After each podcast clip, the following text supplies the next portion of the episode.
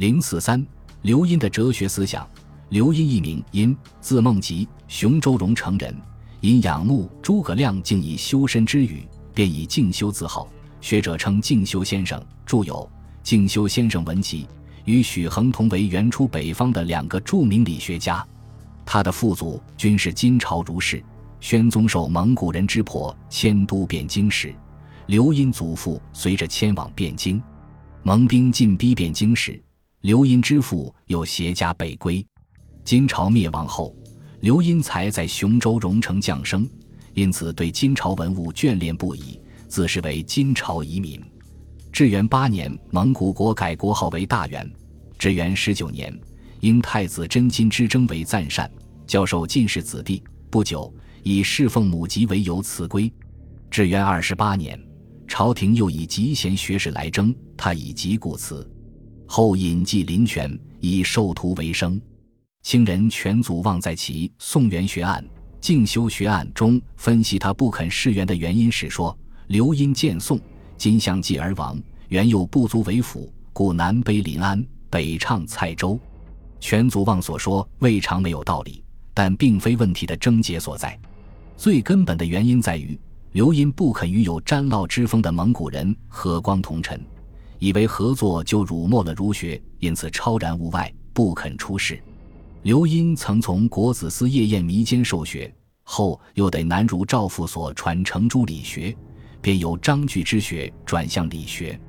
他认为天地之间凡人力之所为，都是契机所使，既成而毁，毁而复兴，天地就这样生生不息。这种生生不息之理，既包括自然界的成毁代谢，也包括社会的成毁代谢，都是理事相因的结果。否则，万物不能生长，人的繁衍也就停止了。这种生生不息的变化，刘因称之为契机。但是，契机是个混沌不清的概念，是物质或是精神。只有弄清了这一点，才能回答世界万物变化的原因。刘因没有把契机交代清楚，正好说明他的世界观是唯心主义的。刘因认为，人欲可化为天理，血气可化为性情。人欲怎样才能转化为天理呢？他说：“天生这一世人就能办一世事，从自己身上就能解决问题。”他打了个比方：岭南多毒，但金蛇白药可治毒；湖南多气，江菊茱萸可治气；鱼鳖螺咸可治湿气，但生于水中；麝香羚羊可治食毒，而生于山中。如果没有战胜那些毒的气，就不能产生于毒气之中。这是说，要想改变人的欲望和血气，关键在于扩充他自身固有的德性和善端。怎样扩充呢？他以人与风、鼠的关系比喻人与物的关系。鼠是为人的。一天，自己正在静坐，有老鼠出入怀中，似乎不知道我是人。鼠使之，也不见鼠有为人的举动。我的父亲曾与人在易水上会饮，忽有蜂群飞来，驱赶马蜂的人都挨了事。我父亲不动，结果安然无恙。这个例子说明，人的气如不暴露于外，外物袭来时不去激怒他，就像没看见一样，更不去激使他来。他离去后，也就互相忘掉了。刘因的比喻是从周敦颐的主境与程颢的主境演化而来，但周程主张在动静中以静为主，而刘因却是对物视而不见，专务其境，物之来去犹如相忘。也就是说，要内外兼忘，无分彼我，这样人与物变化而为一，物我无别了。这反映出刘因在认识论上反求于己的唯心主义。刘因认为，道无时无处不在。一个人如果他的志向在于为善为君子，这个志向就能达到；如果是为了追逐一己之私利，这个志向就不一定能达到。一个人德性的高低，不在于其官爵的大小。而在于本身的道德修养，这个意见是对的。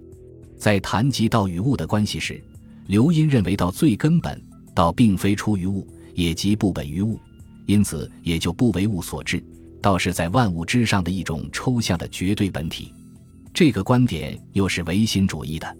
刘因还认为，人对外界现象的认识不真实、不可靠，应当放弃对客观世界的认识。只要回到精神世界自我求索，就可与天道合一，成为圣贤。这样，天即我，我即天；圣即我，我即圣。这个认识也是不可取的。刘因的理学思想中吸收了老庄和佛教的东西，但是他的思想体系又是为封建统治阶级服务的，因此他的理学能成为后期封建制度的思想支柱，绝不是偶然的。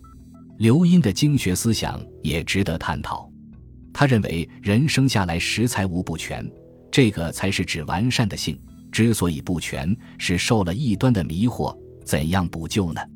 只有读书才可以恢复其全才善性。读哪些书呢？当然是先读六经《论语》《孟子》，然后是史书与诸子之书。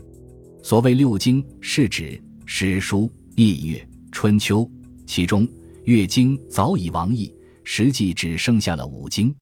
这五经被视为治世的典则，于是注解风起。凡解经者称注，凡解注者称书。注书有官定的，也有私撰的，多至百家。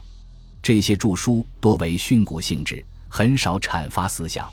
到了唐末宋初，时有人依经解说，大讲天道心性，这就是义理之学，也就是理学。刘因批评进士学者往往摄去传注、书释。便直接去读宋儒的议论，这是不妥当的。他主张读书必先读传注，而后去读书释，然后再去读议论，以此强调汉唐传注和书释的重要。而宋儒则主张摒弃汉唐训诂。刘因与他们是有区别的。刘因之所以要强调汉唐训诂，是因为训诂虽然繁琐，使人生厌，但训诂是仅就六经而发的，没有穿凿附会的成分。因而不识六经的本意是可信的。刘因生活于宋元鼎革之际，感到理学虽然是一项大学问，但不能挽救宋朝的灭亡，于是转而去求之于过去的圣贤经传。这种时代局限决定了刘因重视汉唐训诂，他不可能提出更新的思想。刘因对六经和历史同样重视，他在序学中提出古无经史之分。诗、书、春秋皆史也，因圣人删定笔削，立大经大典，即为经也。作为一个理学家，能提出古无经史之分的命题，是很有见地的。稍早于刘因的《元儒好经》就有古无经史之分的提法，刘因在这个说法上做了点发挥。